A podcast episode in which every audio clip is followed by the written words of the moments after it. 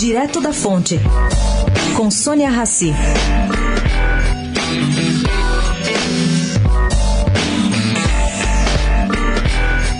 O ministro da Cultura, Sérgio Saleitão, explica a ideia do projeto Lei Temer. Bom, essa lei, que já está no Congresso, permitirá que recursos das loterias federais destinados legalmente à cultura saiam da Caixa diretamente para projetos culturais. Eles não mais passarão pelo Tesouro Nacional, onde desaparecem, né? Esses projetos serão selecionados, segundo o ministro, por meio de edital.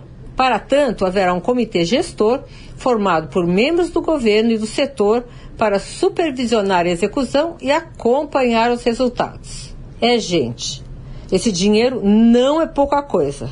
É 3% do total arrecadado pela Caixa com as loterias federais. Uma dinheirama.